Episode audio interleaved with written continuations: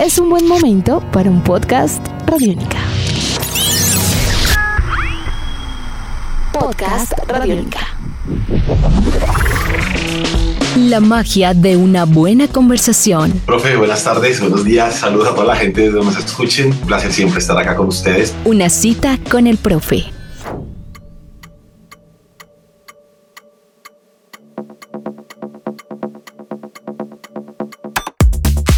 María Olvido Garajova, mejor conocida como Alaska, es una artista que nació en Ciudad de México y siendo niña viajó a España y se convirtió en una superestrella, no solamente del pop español, sino del pop de Iberoamérica. Sus agrupaciones, Caca Deluxe, Alaska y los Pegaminoides, Alaska y Dinarama, Fangoria junto al gran Nacho Canut, se convirtieron en referentes de una fuente, digamos, inagotable en constante metamorfosis de creación de cultura pop. Existencialismo Pop, publicado en 2021 como un EP, es la excusa perfecta para tener esta comunicación con Alaska desde España en una cita con el profe, podcast Radiónica. Sean ustedes bienvenidos y bienvenidas a una charla legendaria para Radiónica.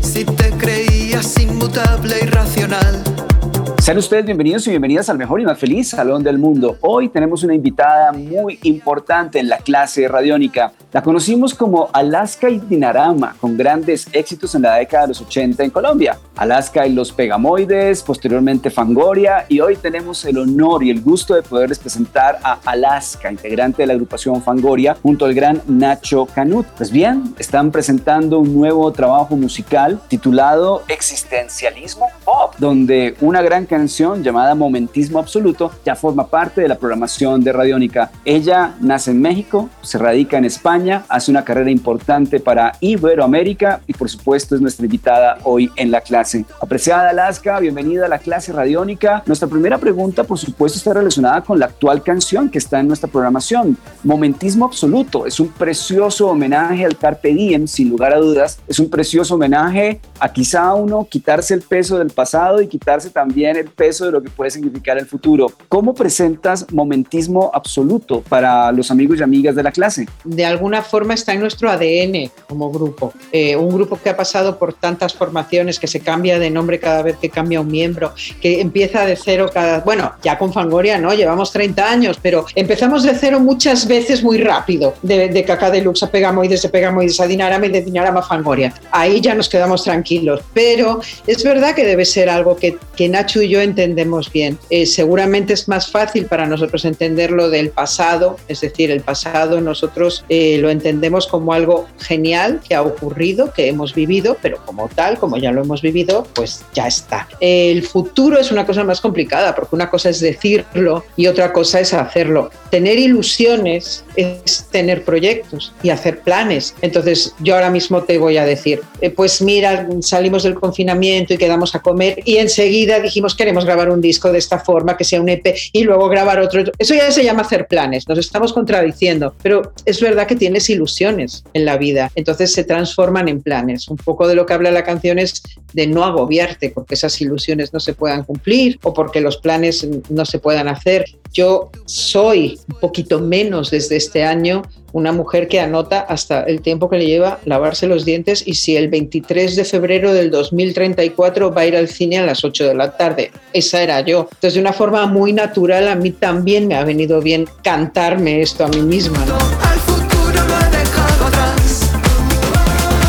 Esta es la clase radiónica, hoy con Alaska, la agrupación Fangoria, en el mejor y más feliz salón del mundo. Vamos a hablar de ese existencialismo pop, este EP publicado en el 2021, donde nos encontramos con una visión muy profunda y, por qué no, estética de lo que puede significar la sabiduría pop. Una sabiduría pop importante en estos tiempos y que quizá mm, tiene una sensibilidad y una lectura muy importante de época o de épocas y cómo no, somos parte de esa cultura pop. ¿Cómo la defines? Es muy curioso porque siendo un género, quizá lo maravilloso del pop es que nadie espera nada de él, sobre todo los detractores, los críticos, los que creen que es una especie como de eh, visión cutre, bueno, cutre no es una palabra que ustedes usen, una visión, bueno, pues como más de supermercado de la cultura, ¿no? Y no es verdad, quiero decir, el pop es Warhol, el pop son los Pet Shop Boys, el pop son cosas que se pueden decir sin, preten sin ser pretencioso. Eso es lo maravilla del pop. El pop no es pretencioso. Hasta Phil Spector con su pared de sonido no era pretencioso. Quería hacer canciones de perfectas de dos minutos y pico. Y eso no es ser pretencioso. Pero Nacho y yo tenemos ese otro lado, gótico, siniestro, así under, así más existencialista, un poco más pretencioso. Entonces, somos esas dos cosas. Eh, somos existencialismo pop, por ejemplo.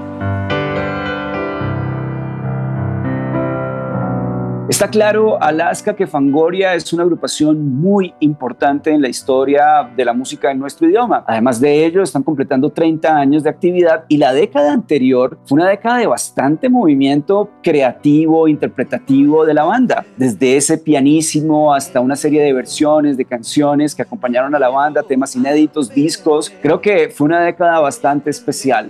¿Cómo nos explicas este momento creativo de la banda y la importancia precisamente de la década anterior y esta que vemos con mucha ilusión? Realmente en Fangoria hay como dos etapas muy claras. Una es la del 90 al 99, que es nuestra temporada en el infierno, es decir, cuando llegamos a autoeditarnos nuestros propios discos de 500 en 500, porque es que no le interesábamos a nadie. Y, es así, hay que decirlo, le interesábamos a 500 fans, punto. 500 fans en España, 32 en México, 12 en Colombia y 4 en Argentina. Era así, y eso siguen ahí, porque claro, eran tan fans que, siguen. Eh, a partir del 99, que conseguimos eh, sacar un disco en Subterfuge, aunque fuera un sello independiente, y que eh, Mario nos hace la promoción y empieza una etapa nueva, cada año fue un poquito más, fue crecer un poquito más, hacer un poquito más y han sido 20 años muy tranquilos.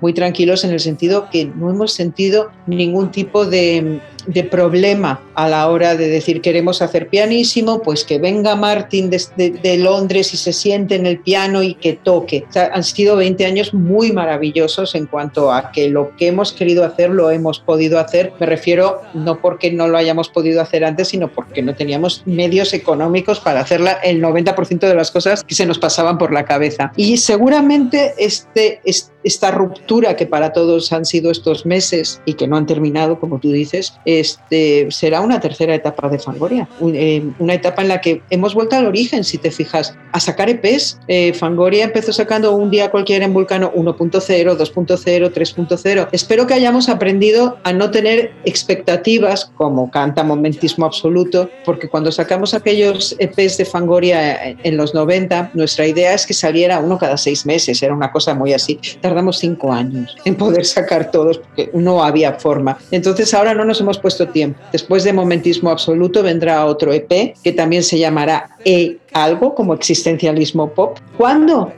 ¿Finales de este año? Pues ya no creo. ¿Principios del otro? Pues quizás sí, no sé. Y nos gustaría hacer tres, cuatro discos de este tipo, cortos, como hicimos al principio de nuestra carrera, y luego ya veremos. Aquí estamos en la clase radiónica con una gran invitada, Alaska, y la siguiente pregunta está relacionada ya específicamente con existencialismo pop, porque tenemos una canción dividida en tres partes. Satanismo, arte abstracto y rock and roll, pero también con referencia al technopop y a la acid house. Estamos hablando de una canción convertida en tres versiones. ¿Cómo nos explicas este momento tan importante del EP?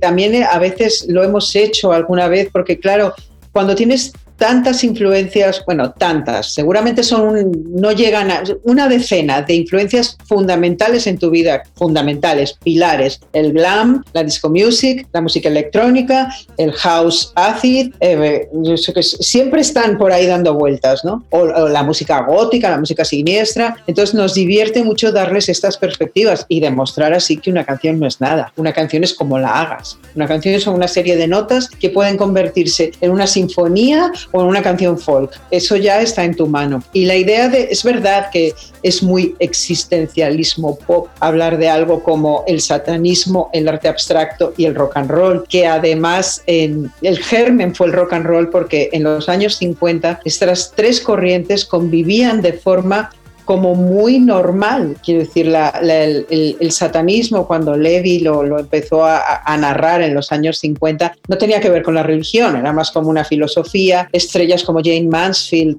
eh, pues por ello, algunos literatos, filósofos. El arte abstracto tenía mucho que ver con lo que la gente veía en el rock and roll, la música del diablo en el rock and roll. Entonces de repente era como que estaba todo unido y nos gustó ese punto de partida que luego acabó convirtiéndose en las otras dos versiones. Por supuesto que tengo que asegurar el cuestionario Radiónica. ¿Cómo no formularle estas preguntas a Alaska? ¿Estás preparada? Vamos a iniciar nuestro cuestionario Radiónica con la primera pregunta. ¿Un disco favorito? Hunky Dory de Bowie. Pregunta número dos. ¿Una comida favorita? Las papas fritas. Pregunta número tres. ¿Película favorita? Solo puedo decir una y te odio mucho, The Rocky Horror Picture Show. Pregunta número cuatro. ¿Qué te produce miedo? Las cosas que dan miedo, la oscuridad, los zombies, los ruidos, los asesinos, claro, lo que es da miedo. Pregunta número cinco. ¿Qué es el amor? Pues eh, según Nacho, una construcción burguesa, como los Pet Boys, no lo, dice que no cree en él. Es mentira. Y eh, para mí es eso que lo hace diferente a la amistad o el cariño. Pregunta número 6. Una canción para cantar en voz alta, como decimos aquí en Colombia, a grito herido. Me encanta, lo voy a usar. Pues cualquiera de Bárbara Streisand, cuando no me ve nadie y me estoy bañando, por ejemplo. Pregunta número 7. Un libro recomendado. Las, uh, las, memorias de Marco Aurelio, el emperador romano que en realidad fue un filósofo estoico. Pregunta número 8. ¿Qué artista de España recomiendas? Hidrogenés, Chico y Chica, La Prohibida, Nancy's Rubias. Pregunta número 9. Un lugar en el mundo. Uno no te voy a dar. Te voy a dar Madrid, te voy a dar Londres, te voy a dar Las Vegas y te voy a dar México. Pregunta número 10. ¿Cómo se salva el mundo? No, tienes que salvar tu mundo. No estamos aquí para salvar el mundo, estamos para salvar nuestro mundo. Créate un mundo paralelo en cuanto tengas uso de razón. La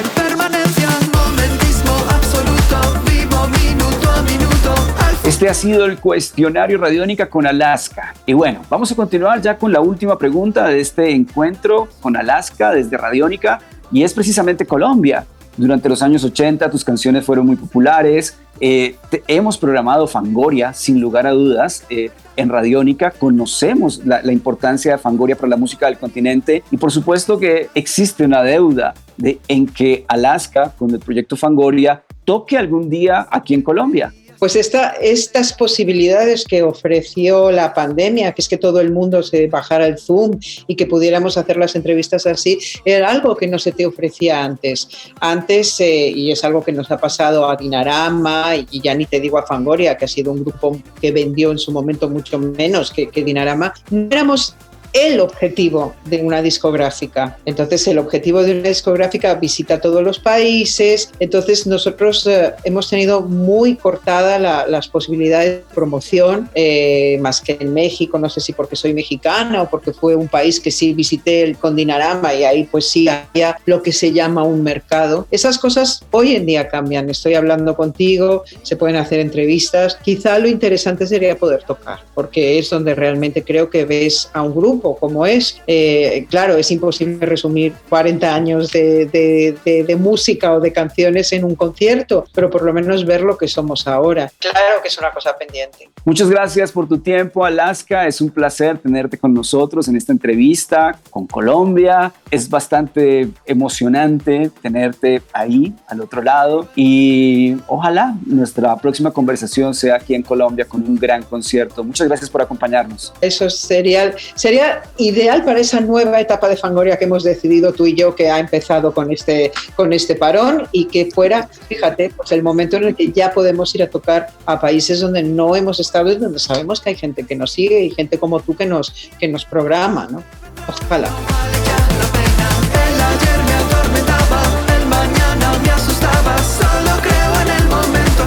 Escuchábamos a Alaska hablándonos de ese existencialismo pop, un EP publicado en el año 2021. Un fuerte abrazo para Gabriel Medellín. La producción de este espacio es de Jairo Rocha, un gran maestro del sonido. Mi nombre es Álvaro González Villamarín, arroba profestronauta. Estos son Podcast Radiónica. Nos puedes escuchar a través de radionica.rocks o en tu plataforma favorita. Aquí también salvamos el mundo. Sí, salva tu mundo. Usa Radiónica.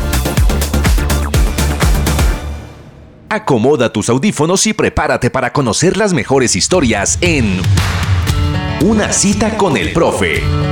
Conversaciones, anécdotas, canciones, secretos y mucho más. Descubre de la mano del profe todo lo que necesitas saber de tus artistas favoritos. Escúchalo al oído en www.radionica.rocks o en tu plataforma de podcast favorita. Nuestros podcasts están en radionica.rocks, en iTunes, en RTVC Play y en nuestra app Radionica para Android y iPhone. Podcast Radionica.